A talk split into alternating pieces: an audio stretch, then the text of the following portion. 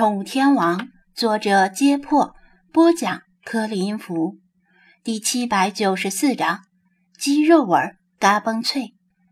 听张子安道明原委，众人尽皆恍然大悟，原来这条博比特虫是这么混进来的。吴电工不住的埋怨赵汉公，埋怨他就知道一门心思的省钱。要是从水族馆里买现成的活食，就没今天的事儿了。现在可好，宝贝孙子差点被咬，怎么办呢？其实大家心知肚明，就算刚才吴电工的小孙子把手伸进鱼缸里去抓沙蚕试胆，也不一定会被博比特虫咬。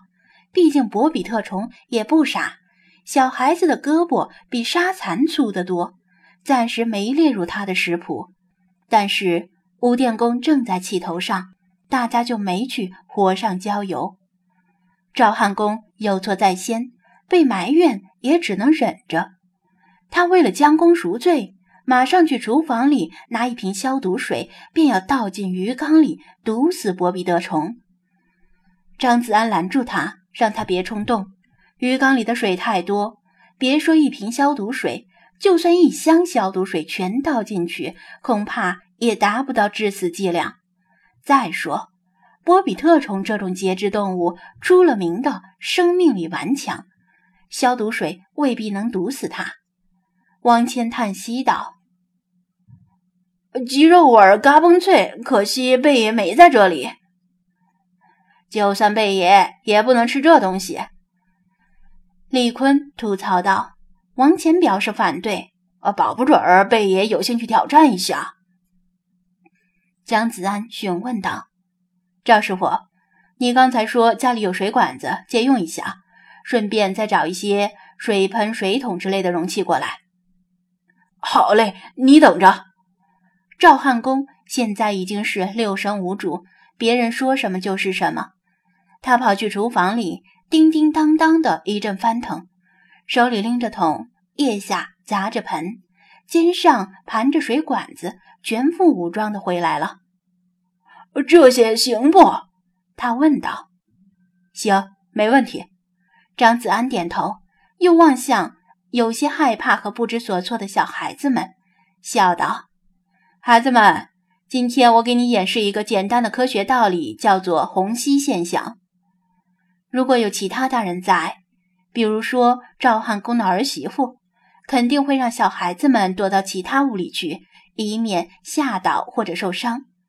但赵汉公是个粗老爷们儿，吴电工又被气晕了头，谁都没有想到应该让孩子们暂时避一避。小孩子们站在墙边，进退维谷，没有得到大人的指示，不知是该走还是该留。他们多少有些吓到。就算平时最皮的孩子，这时候也老实了。张子安注意到这一点，为了避免他们以后产生心理阴影，干脆借势而为，用科学实验来转移他们的注意力。一般这个年龄的小女孩可能对科学实验兴趣不大，但这些小屁孩全是淘气的男孩子，对世界充满好奇。路上遇见狗洞，都想钻进去看看。果然，他们一听要做科学实验，全都产生了浓厚的兴趣，眼巴巴地围拢过来。张子安把水管的一端插进鱼缸里，往地上放了个桶，水管子的另一端插进桶里。鱼缸安置在赵汉公自己打的木架子上，缸底距离地面有半米多。看到这一幕，大人们都清楚张子安要干什么了，但小孩子们不知道。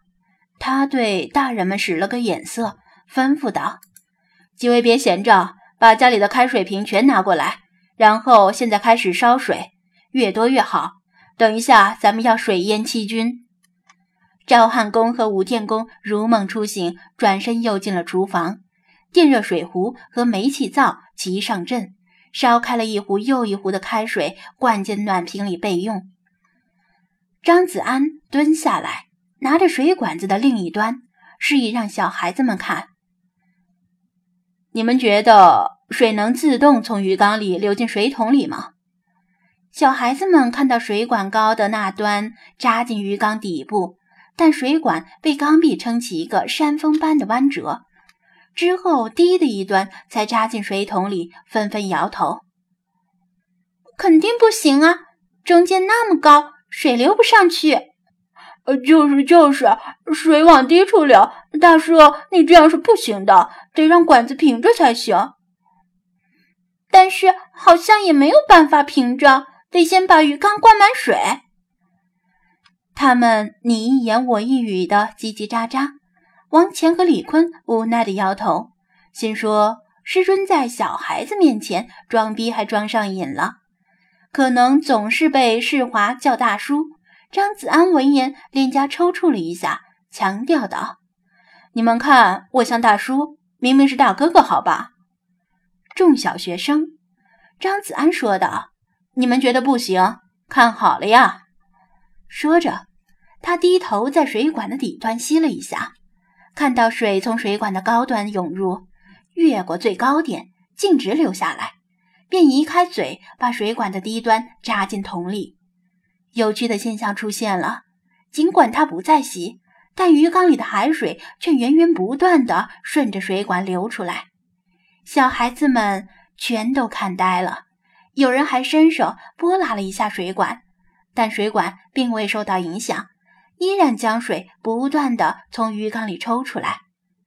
水桶很快就满了，王乾早已准备好了水盆，接着。李坤拎着水桶去厕所倒掉，再拎回来，两人轮流交替。鱼缸里的水很多，一时半会儿抽不干净。张子安趁机解释道：“你们看天气预报，经常听到‘大气压’这个词，空气是有气压的，因为空气虽轻，但大气层很厚，沉甸甸的压在咱们每个人的身上。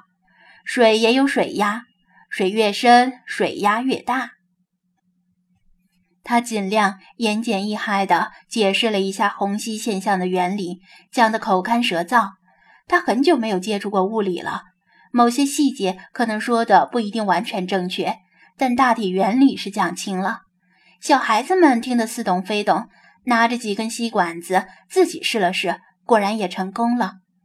他们可能暂时无法理解原理，不过至少记住了这个有趣的现象。等张子安解释完，鱼缸里的水差不多抽完了，连底沙也差不多被抽干净。沙蚕们蠕动着身体，无所遁形。几条小鱼扑腾着尾巴，在残留的水中挣扎。那条博比特虫藏在礁石内部，依然没有现身。它可能是察觉到异样，有大祸临头的预感。剩下的薄薄一层水实在是抽不出来了。张子安。用鱼捞把小鱼全都捞出来，放进桶里，省得应了“城门失火，殃及池鱼”这句话。好了，你们出去玩吧，别顾着玩，玩的忘了我刚才讲的道理。大哥哥，我可是费了好多唾沫星子，还死了好多脑细胞呢。张子安挥手把小孩子们打发走，小孩子们吵闹一番，商量接下来去祸害谁家，然后。一窝蜂的跑掉了。吴电工和赵汉公烧了一壶又一壶的开水，家里所有能保温的容器全都灌满了，还往邻居家里借了几个暖瓶。张子安招呼一声，在场的人，包括蒋菲菲在内，全都摩拳擦掌，准备挽起袖子大战博比特虫。大家每人都拎起暖瓶或者开水壶。围在鱼缸周围，哗的一声，将开水向礁石倾倒而下，鱼缸里顿时腾起热腾腾的水雾。大家放下空的容器，又拿起满着的容器，继续用开水浇礁石。倒霉的沙蚕们全被烫死了，漂浮在缸底的水面上。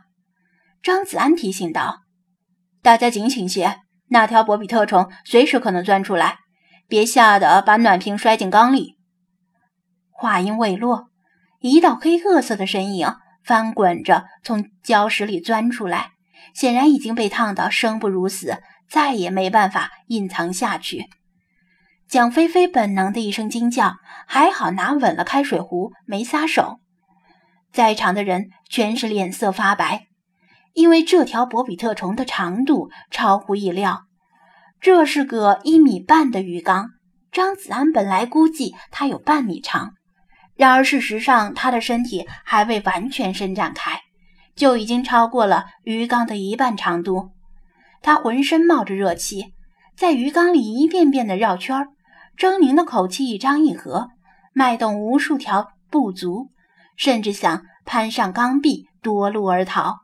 然而，它往哪里跑，开水就往哪里浇，攀上缸壁也会被浇下来。缸里的热水越来越多，这条生命力超级顽强的节肢动物行动也越来越慢。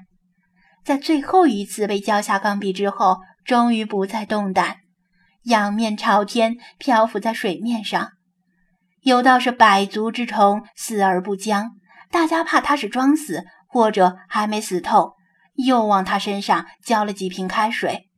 见他始终不动，这才松了口气，抹掉额头上因为激动、紧张、害怕、恶心等情绪产生的汗珠。